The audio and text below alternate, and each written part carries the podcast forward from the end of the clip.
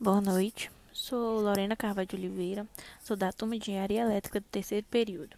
A expectativa que eu tenho sobre meu curso escolhido é a perspectiva de uma carreira promissória, tanto em termos de mercado de trabalho quanto em realização pessoal. E a respeito à matéria, viso aprender e obter conhecimento sobre, sobre as programações. Tenho como ponto de vista que isso é muito importante, pois tem área de trabalho excelente com o uso dessas matérias.